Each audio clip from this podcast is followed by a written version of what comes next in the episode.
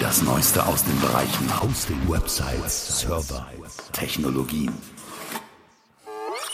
Der Podcast von GoNeo. Das hier ist Episode Nummer 37 im GoNeo Webmacher Podcast. Hieß vor kurzem noch Webhosting Podcast. Ist natürlich auch immer noch ein Thema, weil wir halt ein Webhoster sind. GoNeo, ja. Aber ich finde, Webmacher trifft den Inhalt dieses Podcasts hier ein bisschen konkreter. Das heißt, es ist ein bisschen weiter sogar der Begriff, weil es geht halt nicht nur um die Technologie, es geht auch um die Art und Weise, wie man denn seine Webseite nach vorne bringen kann und um andere Dinge, die man als Webseitenbetreiber sich kümmern sollte. Daher die Umbenennung. Mein Name ist Markus Kirkmeister. Ich freue mich, dass du auch heute wieder dabei bist oder neu dabei bist, wenn, wenn du zum ersten Mal hier zuhörst und dir den Podcast vielleicht jemand empfohlen hat. Willkommen an Bord.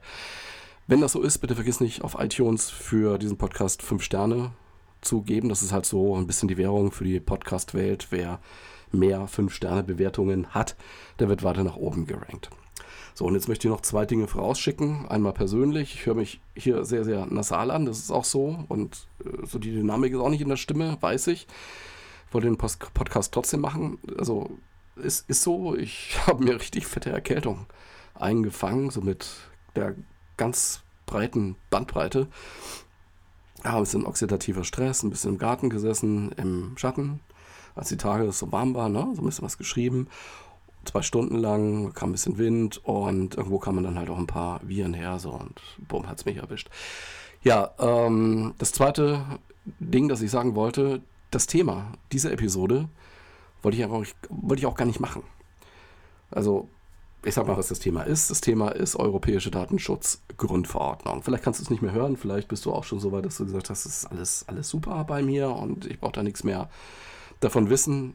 Dann kann ich jetzt nur sagen, schalt ab, weil du konntest deine Lebenszeit sicher mit äh, anderen Beiträgen im Netz äh, besser ausfüllen. Hier geht es also nochmal um die Datenschutzgrundverordnung. Ähm, ich wollte es nicht machen, aber wir haben in den letzten Wochen fast an jeder Ecke gesehen, dass es eine riesen Verunsicherung gibt. Bei unseren Kunden, bei Webseitenbetreibern im Allgemeinen, da gibt es so eine Facebook-Gruppe, Blogger-Netzwerk Deutschland oder ein paar Ableger auch davon. Da ist das ein Dauerthema seit einiger Zeit und da gehen die Meinungen auch hin und her.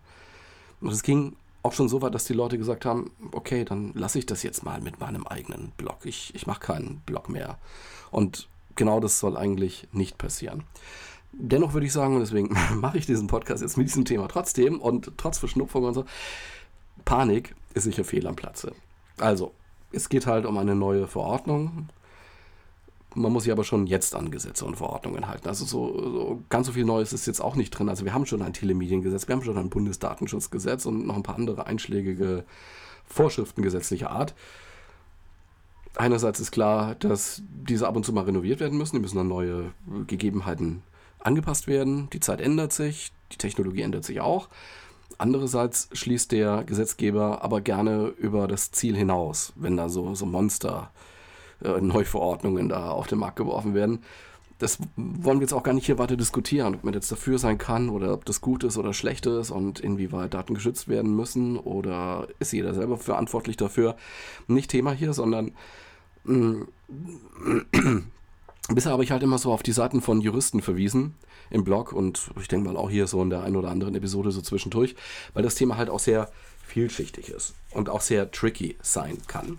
Also man hat mit vielen Ausnahmetatbeständen es zu tun und äh, ja, es handelt sich auch nicht nur um eine äh, Verordnung für Webseitenbetreiber, sondern dieses äh, Werk, diese Europäische Datenschutzgrundverordnung, die gilt für alle. Also für Rechtsanwälte, für Ärzte, für, für Steuerberater, für das, also jeden im Prinzip. Und ähm, damit muss man sich mehr oder weniger dann wahrscheinlich arrangieren. Ich glaube nicht, dass das Ding jetzt irgendwie wieder weggeht. Also das hätte schon passieren müssen. Gab so eine so eine Anlaufphase seit der äh, ja, Bekanntmachung von der Bekanntmachung bis heute war sozusagen die Übergangsfrist. Jetzt hätte im Prinzip jeder Gelegenheit gehabt, sich dafür zu machen für die europäische Datenschutzgrundverordnung und den Regelungen zu entsprechen. Ja. Ähm, wo haben wir jetzt also unseren Platz? Also wir sind Webseitenbetreiber und darauf fokussiere ich jetzt ganz einfach mal, weil ein komplettes juristisches Seminar können wir jetzt auch nicht machen, ist völlig klar. Und ich bin auch kein Jurist, ich muss also sehr, sehr aufpassen, dass ich hier keine Rechtsberatung mache. In diesem Zusammenhang ähm, einen kleinen Vorsatz, einen Disclaimer, wie du vielleicht schon auf verschiedenen Seiten gelesen hast. Alles, was ich hier sage, ist Meinung, ist zur Orientierung gedacht. Du musst die Sachverhalte für dich ummünzen. Du musst sehen, wie weit du da involviert bist. Du musst gucken, ja, erhebst du personenbezogene Daten, verarbeitest du personenbezogene Daten, wo? Wo passiert das? Auf deiner Webseite und wenn du irgendwie ein Business hast, dann da eben auch. Da kann ich aber nicht drüber sprechen. Es geht jetzt hier wirklich nur um Webseite, auch nicht um so Kommunikationssachen, so E-Mail oder sowas. Sondern lass uns mal wirklich nur über, über Webseiten-Sachen jetzt reden. Ja, wie gesagt, Rechtsberatung in Einzelfällen geht nicht. Also hier ist keine Rechtsberatung. Das ersetzt also nicht die Beratung durch einen Juristen. Wenn du da tiefere Informationen brauchst, dann frag einen Anwalt. Kostet, also es gibt Anwälte, die nehmen wenig Geld, es gibt Anwälte, die nehmen viel Geld. Heute habe ich von jemandem gelesen, so 270 Euro pro Stunde ist da schon drin. Ist aber auch jemand, der eine, äh, ja, nicht nur eine Webseite betreibt, sondern auch einen YouTube-Channel und so juristische Fälle aufgreift oder so, kennst du vielleicht sogar. 270 Euro pro Stunde und äh, er wird dir keine neue Datenschutzerklärung in einer Stunde schreiben. Also du kannst Geld mitbringen, klar, und äh, versuch das alles irgendwie extern lösen zu lassen, was du an Datenschutzerfordernissen jetzt hast und an Dokumentationspflichten und allem, was da jetzt dranhängt. Oder du sagst halt, ich gehe da jetzt selber mal ran und äh, dafür ist es jetzt eigentlich auch gedacht. Da wollen wir jetzt mal rangehen an das Thema, auch ganz nüchtern. Ja? Ob das jetzt gut, schlecht ist, ob das Bürokratie ist, können wir, können wir an anderer Stelle mal diskutieren. Vielleicht auch mal so nach drei Monaten, nach acht Monaten, was auch immer. Aber heute, glaube ich, sollten wir uns mal ein bisschen fokussieren auf die Umsetzung. Ja, DSGVO, das ist die offizielle Abkürzung. Auf Englisch hört man GDPR. Das ist halt einfach die äh, englische Umschreibung und die, die Buchstaben der Anfangs, nee, die Anfangsbuchstaben der Begriffe, die da drin stecken. Wir reden hier jetzt mal von DSGVO. Das ist eine Grundverordnung auf europäischer Basis. Also normalerweise ist ja so, wir sind Land, Deutschland, ja, da werden die Gesetze im Bundestag gemacht, vielleicht noch im Landtag gemacht, da gibt es noch irgendwelche Verordnungen, die werden halt so auf kommunaler Ebene gemacht, in ne, Bauverordnungen oder so, die kann man auch mal kommunal fassen.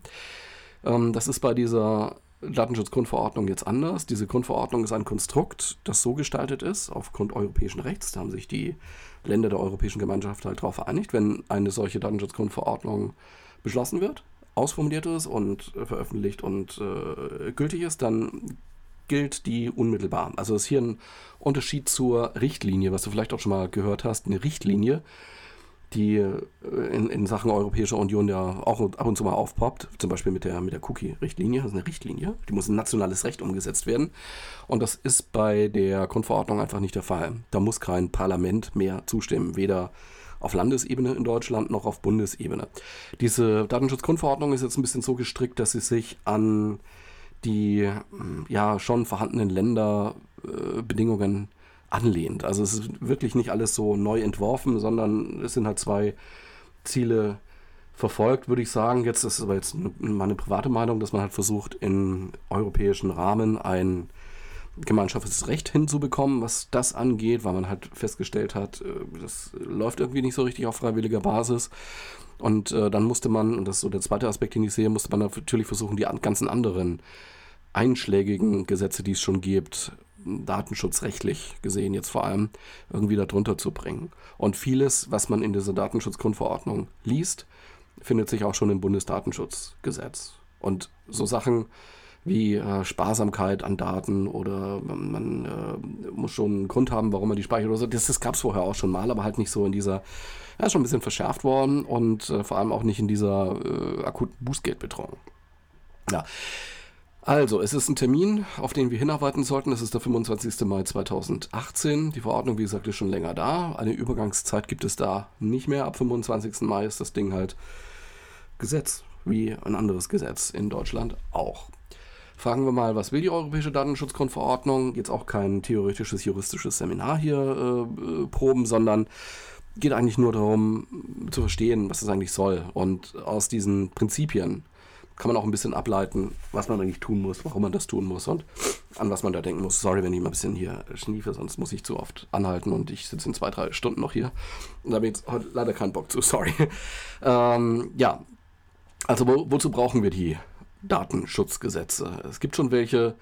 Wo stehen wir da als Webseitenbetreiber? Was müssen wir tun? Jetzt nach der ganzen Vorrede fange ich jetzt mal an. Als Webseitenbetreiber hat man es oft mit personenbezogenen Daten zu tun, alleine wenn jemand die Webseite besucht. Und wenn jetzt so weiche Begriffe drin sind, so relativierende, oft möglicherweise, dann liegt es einfach darin, ich muss den Anschein vermeiden, dass ich hier Rechtsberatung mache. Also ich habe wirklich ein bisschen Horror davor. Und äh, daher nochmal der Hinweis, äh, informiere dich auch woanders noch, aber du kannst es hier gerne so als Orientierung benutzen.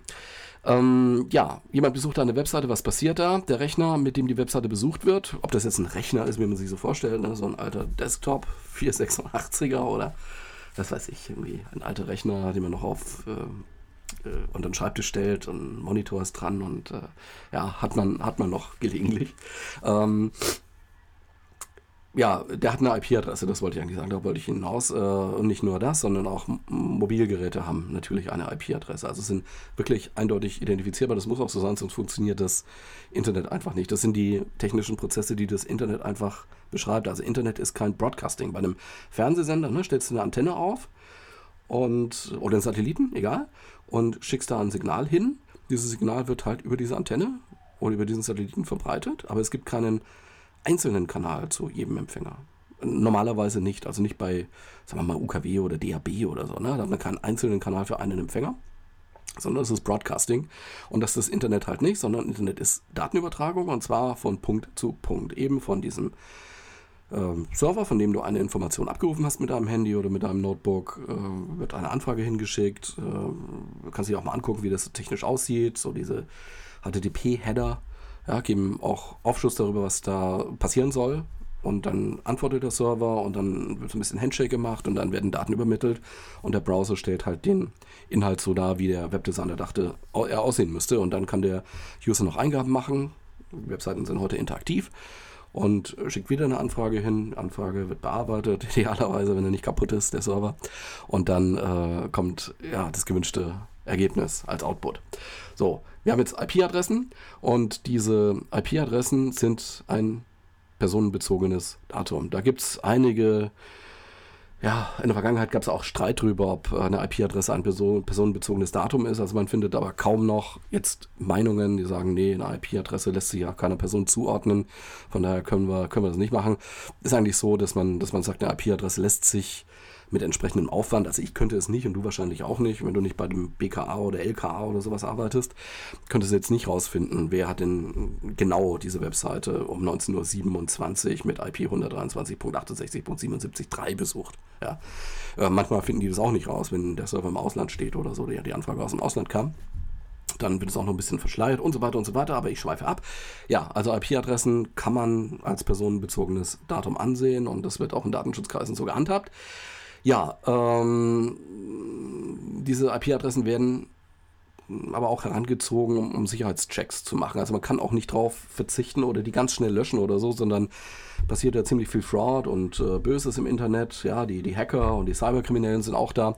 Das heißt, wir müssen uns um Firewalls kümmern, wir müssen uns um Filterregeln kümmern und die basieren oft auf diesen IP-Adressen. Viel hat man nämlich da nicht. Also man hat Domainnamen da drin stehen, man hat IP-Adressen da drin stehen, aber erstmal weiß man nicht so richtig viel.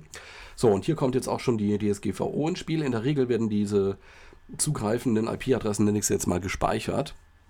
Das ist auf, äh, ja, auf, auf Software-Ebene eigentlich schon so seit Urzeiten so gemacht. Da gibt es ja diese Logfiles. Ich habe in einer dieser Episoden hier auch immer wieder auf Logfiles verwiesen als Quelle für Information.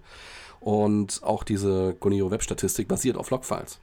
Das heißt, der Server protokolliert im Prinzip jeden Zugriff. Das äh, ist so. Also steht auch nicht drin, wer das ist, natürlich. Da wird jetzt keine, keine Anfrage gemacht irgendwo oder da werden keine Daten verknüpft, sondern da schreibt der Server einfach nur rein, ich habe von diesem Rechner mit dieser IP-Adresse eine Anforderung bekommen auf diese und jene Ressource, eine Datei oder ein Bild zum Beispiel. Und das wird da reingeschrieben in Klartext. Das äh, bläht sehr auf, diese Datei. Die muss jeden Tag ein bisschen zusammengepackt werden, muss aggregiert werden und so lange kann man die auch gar nicht speichern, weil sonst ist die Festplatte irgendwann voll. Und das geht auch relativ schnell.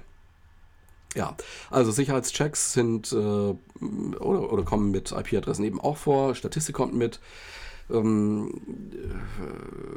äh, IP-Adressen vor. Das heißt, wir müssen uns darum kümmern. So, jetzt haben wir die, die DSGVO. Die nennt einige Grundsätze, aus denen sich schon, wie gesagt, vorhin mal kurz erwähnt, viel ableiten lässt. Was ja, so sich die Autoren dieses äh, Vertragswerks äh, gewünscht haben. Ich nenne mal nur die Stichworte und vielleicht ein paar Ergänzungen dazu. Sorry. Personenbezogene Daten müssen rechtmäßig erhoben werden. Die Verarbeitung muss nach Treu und Glauben geschehen und soll transparent sein. Ja, was ist also Treu und Glauben und Transparenz und so? Das sind natürlich auch weiche Begriffe drin, aber okay, es sind die Prinzipien. Außerdem gibt es eine Zweckbindung, also Daten, die man für einen bestimmten Zweck erhoben hat, dürfen nicht für völlig andere Zwecke verwendet werden. Und die erhobenen Daten müssen sachlich richtig sein. Und es gibt eine Begrenzung der Speicherdauer, die Speicherbegrenzung, wie es im Text heißt.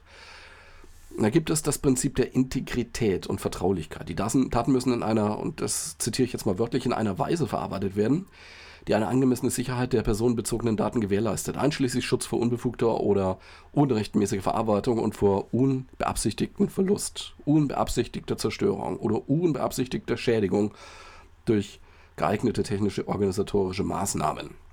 Da steckt jetzt einiges drin, weil da treffen wir auf einen ganz wichtigen Punkt. Du bist Webseitenbetreiber, du bist Verantwortlicher, du erhebst vielleicht auch Daten, ja, und du musst dich jetzt darum kümmern, dass dein System sicher ist. Was du da zum Beispiel, WordPress, Joomla, was du da auf dem Server aufgesetzt hast, das muss sicher sein. Du musst also bestimmte geeignete technisch-organisatorische Maßnahmen treffen.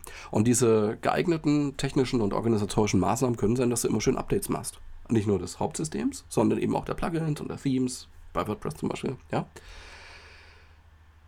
ja, das ist äh, jetzt mal so ein bisschen ein Blick in die Prinzipien. Achso, ich wollte noch sagen, der, der, der, Verantwortliche, und das, das bist du, wenn du eine Webseite betreibst, das habe ich gerade erwähnt, ist für die Einhaltung verantwortlich, für diese Prinzipien und muss äh, dessen Einhaltung auch nachweisen können. Also muss jetzt nicht irgendwie Papier irgendwo hinschicken oder einen Bericht abliefern, so jede Woche, wie sah jetzt eigentlich mein Datenschutz aus diese Woche, sondern muss es vorhalten wenn sich nämlich jetzt jemand beschwert und sagt, äh, der geht, äh, der macht Schindluder mit meinen Daten, dann wendet er sich an so eine Datenschutzbehörde im Land und die schaut sich das dann an und die, ja, wenn, wenn sie meint, das müsste man verfolgen, müsste man recherchieren, dann schreiben die dir, schick doch mal deine technisch-organisatorischen Maßnahmen, was du mit den Daten machst und schreib auch mal mit dazu, ähm, was du so an Dokumentation hast, welche Daten da überhaupt erhoben werden oder sowas, ja. Ja, ähm, Dennoch ist es jetzt auf den ersten Blick auch gar nicht so schlimm, wie sich das äh, jetzt anhört. Zumindest meiner Ansicht nach nicht. Also das ist schon zu bewältigen. Also zu sagen, jetzt ziehe ich mich aus dem WWW zurück, ist vielleicht ein bisschen voreilig. Und ich meine, wohin denn auch? Wollen wir wieder Flyer drucken oder Serienbriefe verschicken auf Papier? Mit Word Serienbrief oder was bleibt denn eigentlich, ja? Letztendlich äh, kann man ja auch die positiven Seiten da äh, abgewinnen. Also man sollte halt, wenn man von jemandem Daten hat, sollte man vorsichtig damit umgehen. Das ist ja im Prinzip auch das, was man Facebook und Google und äh, all den Großen da auch vorwirft, äh, da halt niemanden zu fragen, sondern einfach zu machen zum Beispiel. Ne? Kann man da Zielgruppen bilden auf Facebook. Da hat niemand gefragt, ob ich Teil dieser Zielgruppe sein will, um da entsprechende Werbung zu sehen. Und da hat mir auch keine Möglichkeit gegeben, mich aus dieser Zielgruppe rauszuopten oder, oder so. Und das soll halt nicht mehr sein. Also dagegen möchte man halt vorgehen, auch mit einer großen Keule sozusagen. Also diese ähm, Bußgelder können wirklich bis in die Größenordnung 20 Millionen gehen, wenn ich das jetzt richtig im Kopf habe. Ja. Diese Verordnung nennt auch ganz konkret die Kriterien, die eine Verarbeitung rechtmäßig machen. Die gibt da mehrere. Ich, ich gehe sie mal durch. Die betroffene Person willigt ein. Ganz wichtiger Punkt. Man kann sich eine Einwilligung abholen vom User. Man kann ihn fragen, hey, ist es okay, das und das und das und das zu speichern? Also man muss einen, äh, einen Consent abholen, so wie es jetzt heute schon Cookie-Consent gibt, äh, muss man jetzt halt einen, äh, man, man, liest oft auch äh, Daten-Consent, Data-Consent abholen. Es muss auf jeden Fall ein Informed Consent sein. Das heißt, man muss dem User schon äh, deutlich sagen, genau sagen, dezidiert sagen, was man speichert, warum man das speichert, wohin man das speichert, was damit passiert, warum das notwendig ist und, und, und, und, und. Das heißt, es muss sehr, sehr genau beschrieben und transparent gehalten werden, was damit gemacht wird. Oder weiteres Kriterium, die Datenverarbeitung ist zur Erfüllung des Vertrags erforderlich. Also wenn das genau halt das ist, was die Datenverarbeitung ausmacht, sozusagen, und das ist sozusagen dann der Vertrag, dann äh, braucht man da nicht extra noch, äh, noch sich einen, einen Informed Consent oder sowas holen wenn einfach der Vertrag damit erfüllt wird oder die Erfüllung des Vertrages nicht anders möglich ist, dann braucht man das halt auch nicht. Ne? Dazu gehören auch vorvertragliche Maßnahmen. Oder man muss die Daten speichern bzw. verarbeiten aufgrund anderer gesetzlicher Pflichten. Das hat man ja oft, äh, weil es halt Dokumentationspflichten, Aufbewahrungspflichten im Handelsrecht oder sowas gibt, ja. Und dann drin steht, zehn Jahre musst du das vorhalten, wenn zum Beispiel online ein Vertrag geschlossen wird oder so, muss ja irgendwie passieren. Und ja, dann äh, ist damit eigentlich schon klar, muss gespeichert werden, weil der Gesetzgeber das möchte, auch wenn es ein anderer Gesetzgeber war, nicht das europäische Recht, sondern das vielleicht das deutsche Recht. Ja, und dann gibt es noch ein ganz wichtiges Kriterium. Man kann personenbezogene Daten verarbeiten, wenn man ein berechtigtes Interesse hat oder zeigen kann oder begründen kann. Was das genau ist, das berechtigte Interesse, werden vermutlich jetzt mal ab 25.05.2018 nun viele, viele Gerichte klären müssen. Ich muss sagen, was ich so jetzt gelesen habe, die Tendenz geht eher in Richtung Einwilligung. Also so Werbenetzwerke und, und dergleichen wollen sich eigentlich eine Einwilligung vom User abholen ähm, wenn man die Meldungen so verfolgt. Äh, es ist halt auch, ich meine, die Verordnung gilt noch nicht, ist noch nicht entschieden, noch kann keiner klagen, aber das wird natürlich passieren. Was die Einwilligung angeht, muss sichergestellt werden, dass sie der Betroffene jederzeit halt auch widerrufen kann und umfassend aufgeklärt worden ist, welche Daten erhoben, gespeichert und verarbeitet werden. Wichtig ist auch noch zu wissen, dass der Betroffene recht umfassende Auskunfts- und Berichtigungsrechte hat. Das ist vielleicht jetzt hier im, im einfachen Webhosting nicht so der, der große Hebel, aber stellen wir uns mal vor, betreibst ein Forum und ähm, ja, da zitiert dich jemand falsch oder so. Dann gibt es durchaus die Möglichkeit hier zu sagen, äh, das, das muss aber berichtigt werden aufgrund dieses Passus. Könnte ich mir schon vorstellen, dass man darauf dann pochen kann. Es ist aber nur ein eigenkonstruiertes Beispiel. Gibt es ja noch nicht solche Beispiele, von daher ist es alles nur Theorie. Ja, ähm, wenn es um Logfile-Analyse geht, Tracking oder Cookie-Setzen geht, dann äh, müssen wir da schon ein bisschen jetzt äh, genauer drauf gucken. Also, muss, also ich, ich denke, wir müssen den Usern sagen, dass wir bestimmte Daten speichern, wenn wir ein Tracking auf der Webseite haben. Egal, ob das jetzt Google Analytics ist oder eTracker oder auch Matomo, das ehemalige Pivik oder Chatback, ne, zum Beispiel auch. Das muss schon ähm, geklärt werden. So, den Schnitt hat man gehört, ne? Das, das war die Nase, sorry. Ja, also aufpassen bei Logfile-Analysen, bei Tracking oder Cookie-Sätzen müssen die Leute dann wohl informieren, dass äh, wir das tun. Unter Umständen kann man sich, das ist aber, man erhält da keine definitive Auskunft. Also ich habe sie nirgendwo erhalten, man kann sich nicht auf das berechtigte Interesse beziehen.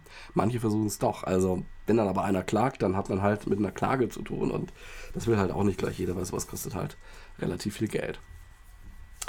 Aber kann es sein, ähm, du hast jetzt eine Webseite, auf der können sich Leute registrieren. Ne? Also, und da hast jetzt mit personenbezogenen Daten zu tun. Der hat einen Username, kann zurückgeführt werden, weil zum Beispiel im Profil so ein, so ein, so ein Echtnamenfeld gibt. Ähm, derjenige kann von dir Auskunft über, über die gespeicherten Daten verlangen. Im Prinzip alles, was auf dieser Webseite von ihm gespeichert ist. Also auch sein eigener Content, auch der Content, der vielleicht entstanden ist daraus, weil jemand zitiert hat oder weil jemand ein Bild weitergeteilt hat oder so. All das äh, sollte dann als Auskunft gegeben werden können. Man kann auch verlangen, dass die Daten berichtigt werden. Das habe ich ja auch schon gerade gesagt. Wichtig wäre an dieser Stelle, dass man halt eine Möglichkeit zur Kontaktaufnahme an sichtbarer Stelle anbietet. So heißt es in diesem Gesetz. Also du bist Verantwortlicher, du hebst diese Daten im Rahmen des Forums oder auch nur WordPress, ja, mit BuddyPress. Da gibt es ja viele, viele Möglichkeiten. Speicherst das und äh, manchmal eben auch mit, äh, mit IP-Adresse, weil man da ja so ein bisschen Anti-Spam machen muss. Da muss die Leute darauf hinweisen. Oder halt berechtigtes Interesse geltend machen. Ich, ich kann dir dazu nicht raten. Also da äh, hört es hier an dieser Stelle eben auf. Ganz wichtig und auf diese Artikel möchte ich äh, hinweisen. Ähm, Artikel 13. Da beschreibt die Datenschutzgrundverordnung die Informationspflichten, die man als Verantwortlicher hat, das heißt in unserem Fall eben als Webseitenbetreiber hat, bei der Erhebung von Personen, äh, personenbezogenen Daten bei der betroffenen Person. Das ist die Datenschutzerklärung, die auf die Webseite muss, die man auch heute schon braucht. Ich verweise da auf Paragraph 13 des Telemediengesetzes. Ja, oder eine andere typische Geschichte, du sammelst Mailadressen für deine Verteilerliste. Darf man natürlich immer noch mit Double Opt-in und so. Solche Verfahren sind etabliert, solche Verfahren werden auch akzeptiert. Aber der Betroffene muss sich abmelden können. Und man muss auch jetzt schon sagen, äh, dass man solche Daten erhebt für diesen Zweck. Die Frage ist halt, wenn man so ein Formular anbietet, wo man sich Informationen zuschicken lassen kann, ne? das machen ja viele ähm, Webseiten so als, äh, bieten da hier Lead Magnets an oder so, dann ähm, schreiben die natürlich nur die E-Mail-Adresse, also wollen die E-Mail-Adresse haben, machen aber auch noch weitere Felder zur, zur Pflicht, zum Beispiel Namen, Klarnamen oder eine Postleitzahl oder äh, männlich-weiblich, ja. Alter, also es wird, wird versucht, diese, diese Angaben zur Pflicht zu machen, sonst kriegt man halt diesen Lead-Magnet nicht. Das darf man nicht. Also man kann es optional erfragen, man kann den User darum bitten, aber wenn er nicht will, will er nicht. Dann muss halt die E-Mail-Adresse reichen. Ja, Paragraph, nee, Artikel 13 heißt es ja, haben wir besprochen. Telemediengesetz in Deutschland haben wir auch schon eine ganze Zeit. Also da ging es jetzt gerade um die Datenschutzgrundverordnung. Ja, äh, wenn du eine Datenschutzgrundverordnung brauchst jetzt für deine Webseite, wenn du noch keine drauf hast, dann äh, schau dir mal, also such danach bei Google und du findest viele auch kostenlose Angebote von Rechtsanwälten, die sowas vorformulieren. Das musst du halt so ein bisschen anpassen für dich. Also muss dein Name zum Beispiel drinstehen, deine Webadresse benannt sein und äh, aufgeführt werden, was du da eigentlich tust. Aber so die grundsätzlichen Vorlagen, was alles drin sein muss, das gibt's schon. Gibt's im Prinzip auch bei anderen Quellen. Ähm, äh, ja, äh, wobei äh, am ehesten wird man, das, das, hat sich auch heute so durchgesetzt, ne, so E-Recht 24 oder so, sieht man ja sehr oft auf irgendwelchen kleineren Webseiten, äh, wird kostenlos angeboten. Wenn du jetzt aber so eine E-Recht 24 Geschichte drin hast, erneuere die. Die gilt jetzt irgendwann nicht mehr. So, da muss, muss anders formuliert werden, muss anders aufgebaut werden. Grundsätzlich sind es also viele Vorschriften, die, jetzt vielleicht der eine oder andere als neu empfindet, schon im Bundesdatenschutzgesetz hinterlegt, wenn man das mal so durchliest, oder anderen einschlägigen Gesetzen. Was neu ist, habe es vorhin kurz angedeutet, der Bußgeldkatalog. Deswegen wird es auch ein bisschen heißer für uns jetzt, also für uns alle, die wir im Internet irgendwas machen. Bisher waren die Verstöße gegen Datenschutzrecht recht günstig, sage ich mal. Das, äh, ja, das ging nach ähm, Betriebsgröße und, und sowas auch, aber jetzt wird es doch ein bisschen was anderes. Äh, jetzt, äh, je nach Betriebsgröße, geht es in die Millionen, also 20 Millionen, ein paar Prozent des Jahresumsatzes äh, weltweit, also ist das dann berechnet. Und es gibt Aufsichtsbehörden, die da klar benannt sind als verantwortlich. Diese Aufsichtsbehörden sind die Landesdatenschutzbeauftragten, die sind auch schon etabliert, die werden jetzt nicht neu äh, berufen, sondern die gibt es schon überall. In jedem Bundesland sollte das so sein. Ich bin jetzt nicht sicher, ob sich irgendwo ein Bundesland mit einem anderen Bundesland so einen Datenschutzbeauftragten teilt. Ich glaube jetzt eher nicht. Diese, ja, das Landesrecht, ne? also diese Landesdatenschutzbeauftragten werden meist vom Landtag gewählt, bestimmt, kann ein bisschen anders aussehen hier und da. Und die vorgesehene Praxis ist wohl, dass sich eine betroffene Person, die sich beschweren möchte und einen Verstoß anzeigen möchte, die geht dann zu diesen Landesdatenschutzämtern. Und wenn sich dieses Amt äh, speziell jetzt nicht äh, für zuständig hält, weil der Anbieter halt nicht in diesem Bundesland sitzt, sondern im anderen, dann wird der Fall halt weitergegeben. Wo bekommst du also Informationen? Also grundsätzlich haben die Landesdatenschutzbeauftragten auch schon Webseiten und äh, sollen eigentlich auch durchaus auch an, als Ansprechpartner äh, fungieren. Nur jetzt kann man äh, davon ausgehen, die ganzen öffentlichen Ämter, also alle öffentlichen Ämter sollen äh, da betreut werden und auch nicht öffentliche Stellen sollen da betreut werden. Und dann kommst auch du noch als kleine Firma und möchtest auch noch eine, eine rechtsverbindliche Aussicht. Und ich glaube, äh, das geht nur theoretisch. Also ich glaube nicht, dass du in, in kurzer Zeit, vor allem jetzt äh, beim Ansturm dieser Tage, die werden dem nicht gewachsen sein, dass du da schnell, schnell genug eine Auskunft bekommst. Ja, und äh, dir formuliert auch niemand was und dir sagt auch niemand, das, äh, das kannst du so machen, das ist völlig in Ordnung so. Das ist halt ein bisschen schade. Das hätte man eigentlich vorher noch mit abfangen können. Ansonsten gibt es halt Rechtsanwälte, ja. Äh, Rechtsanwälte allgemeiner Art oder die sich auf Datenschutzrecht spezialisiert haben. Die geben natürlich auch Auskunft in Details, die dürfen das. Nur eben nicht umsonst, meistens zumindest nicht. Ansonsten mh, mm, kommt mir das ein bisschen so vor, als wären die Aufsichtsbehörden, die Landesdatenschutzbeauftragten auch noch ein bisschen in der Findungsphase. Die publizieren jetzt auch schon Informationsblätter, Broschüren, geben Statements heraus, um da auf einen gemeinsamen gleichen Nenner zu kommen. Tun das sich vielleicht auch ein bisschen schwer, äh, gehen natürlich dann stark auch in die Maximalposition. Die Frage ist, hält es denn eben auch in der rechtlichen Praxis? Das muss man sehen. Ja, wenn dich das aber interessiert, lade dir diese Infoblätter runter oder, oder lasse dir schicken. Das kann mal 3, 4 Euro kosten oder so. Das ist auch auf Papier. Äh, je nachdem, also ich, insgesamt ist in diesem Feld sehr, sehr viel Dynamik und viel muss dann noch geklärt werden. Wenn du jetzt schon weißt, was zu tun ist, dann kannst du die Maßnahmen natürlich auch selbst anleiten. Es gibt Webseiten, die musst du für Datenschutzerklärungen oder Auftragsdatenverarbeitungen anbieten. Das ist auch ein neues Wort, Auftragsdatenverarbeitung.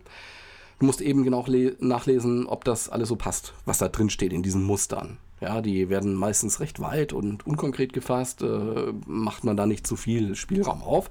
Es ist halt auch ein Vertrag, den man da abschließt, zusätzlich zu seinem Vertrag, den man eh schon hat mit dem Anbieter oder dem Auftragsdatenverarbeiter.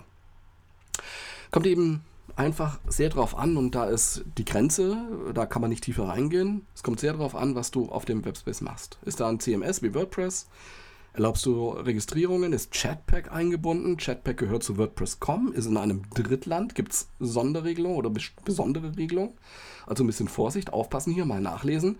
Hast du ein anderes Tracking? Dann sieh beim Anbieter nach, was der dazu sagt. Die haben alle irgendwelche Statements gegeben zum, ähm, zur Datenschutzgrundverordnung und was die Leute jetzt machen sollen, auch was so Speicherdaten angeht, also wie lange man etwas speichern soll und ähm, ja, welche technisch-organisatorischen Maßnahmen dieser Anbieter auch getroffen hat, um Daten zu schützen. Manche bieten auch an, hey, schließ mit uns eine Auftragsdatenschutzverarbeitungsvereinbarung. Also die AVO kann man auch abkürzen, ne? aber das ist im Prinzip schon alles ein bisschen darauf vorbereitet, also zumindest die großen Anbieter im Tracking-Bereich, die, die tun das.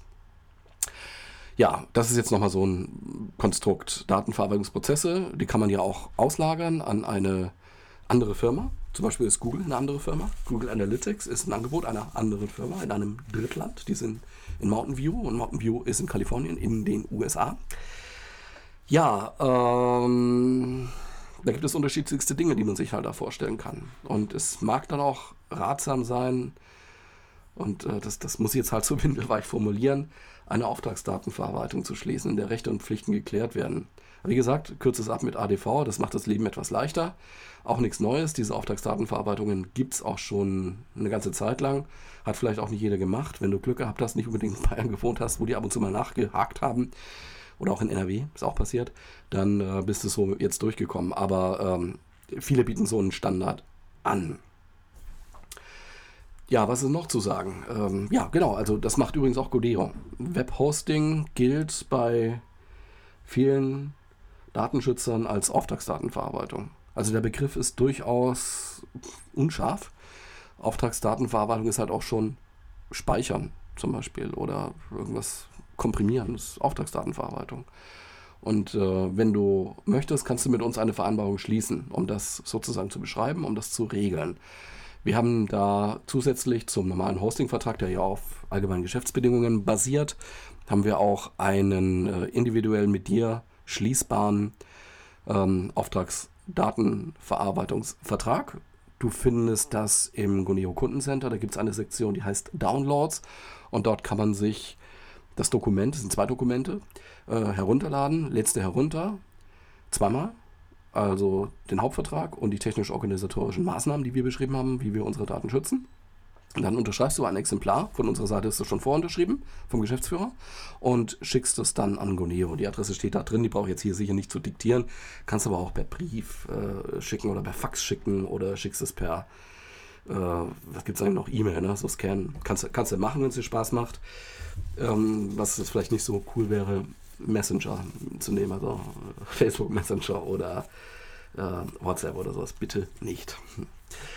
Ja, äh, das also zum Webhosting, Auftragsdatenverarbeitung. Wenn man das jetzt alles mal so ein bisschen Revue passieren lässt, und ich bin überzeugt, du hörst nicht zum ersten Mal jetzt davon, als erfahrener oder vielleicht schon langjähriger Webseitenbetreiber, dann ist jetzt gar nicht so viel Neues dabei. Und der Hype ist momentan groß. Und einige zittern auch. Ich glaube, das ist nicht wirklich notwendig jetzt also wovor viele jetzt Angst haben, sind natürlich die vergleichsweise hohen Bußgelder, die die Behörden bescheiden können. Zudem wird die Rolle des Datenschutzbeauftragten im Betrieb relevanter. Also in, den, in der DSGVO steht auch etwas über zum Beispiel Datenschutzfolgeabschätzung. Muss also, wenn man einen neuen Prozess aufsetzt, sollte man das mit dem, auf, mit dem Datenschutzbeauftragten auch mal diskutieren. Setzt natürlich voraus, hat man einen, braucht man einen, muss man klären. Das ist auch etwas unscharf formuliert. Inwieweit du in deinem Betrieb einen Datenschutzbeauftragten brauchst, musst du selber bewerten oder bewerten lassen. Also im Bundesdatenschutzgesetz gab es mal so eine Anzahl an Mitarbeitern als Kriterium, da wurde, glaube ich, die Zahl 10 genannt, kann auch 12 sein, bitte mich jetzt nicht festlegen. In der äh, DSGVO habe ich jetzt keine Zahl gefunden, aber die Meinungen gehen dahin, dass auch kleine Firmen so einen Datenschutzbeauftragten brauchen, wenn sie äh, Datensch Datenverarbeitung mit hohem Risiko betreiben. Also wenn zum Beispiel der Geschäftszweck alleine aus Datensammlung besteht. Das kann man sich vorstellen bei Agenturen oder so, ne? bei Mailagenturen. ist dann natürlich wieder Auslegungssache und äh, an dieser Stelle müssen wir einen Punkt machen, da kommen wir hier nicht weiter. Einen anderen Punkt habe ich vielleicht noch, du hast Dokumentationspflichten, was die Datenverarbeitung angeht. Die ist zwar äh, jetzt nicht so, also ist keine Form vorgeschrieben, aber sie ist recht dezidiert. Es ist festgelegt, wie das zu geschehen hat.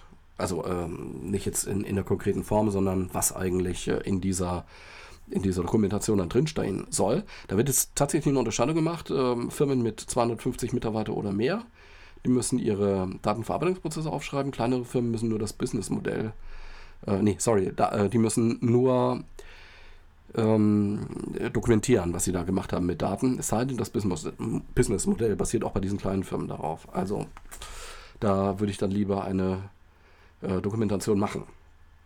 So, das waren jetzt nur, wie ich finde, einige relevante Aspekte der Umsetzung der Datenschutzgrundverordnung. Das ist jetzt auch recht lang geworden. Ich mache das mal, dachte ich mir, äh, weil ich erstmal gemeint habe, das ist hier gar nicht die richtige Stelle, aber wie gesagt, ich glaube, wir müssen ein bisschen noch zur Aufklärung beitragen und ich hoffe, ich konnte so ein bisschen Angst nehmen. Man muss was tun, man sollte es nicht aussitzen wollen, man sollte auch, äh, wenn, wenn sich da jemand beschwert oder sowas jetzt ab dem 25.05. sollte man auch reagieren. Ne? Also äh, man sollte aus, nicht sich darauf zurückziehen auf die Position, hey, das geht mich alles gar nicht an, ich bin äh, so eine kleine, kleine Firma, ja, ich zeige nur Katzenbilder, von oben, von unten, von links, von rechts.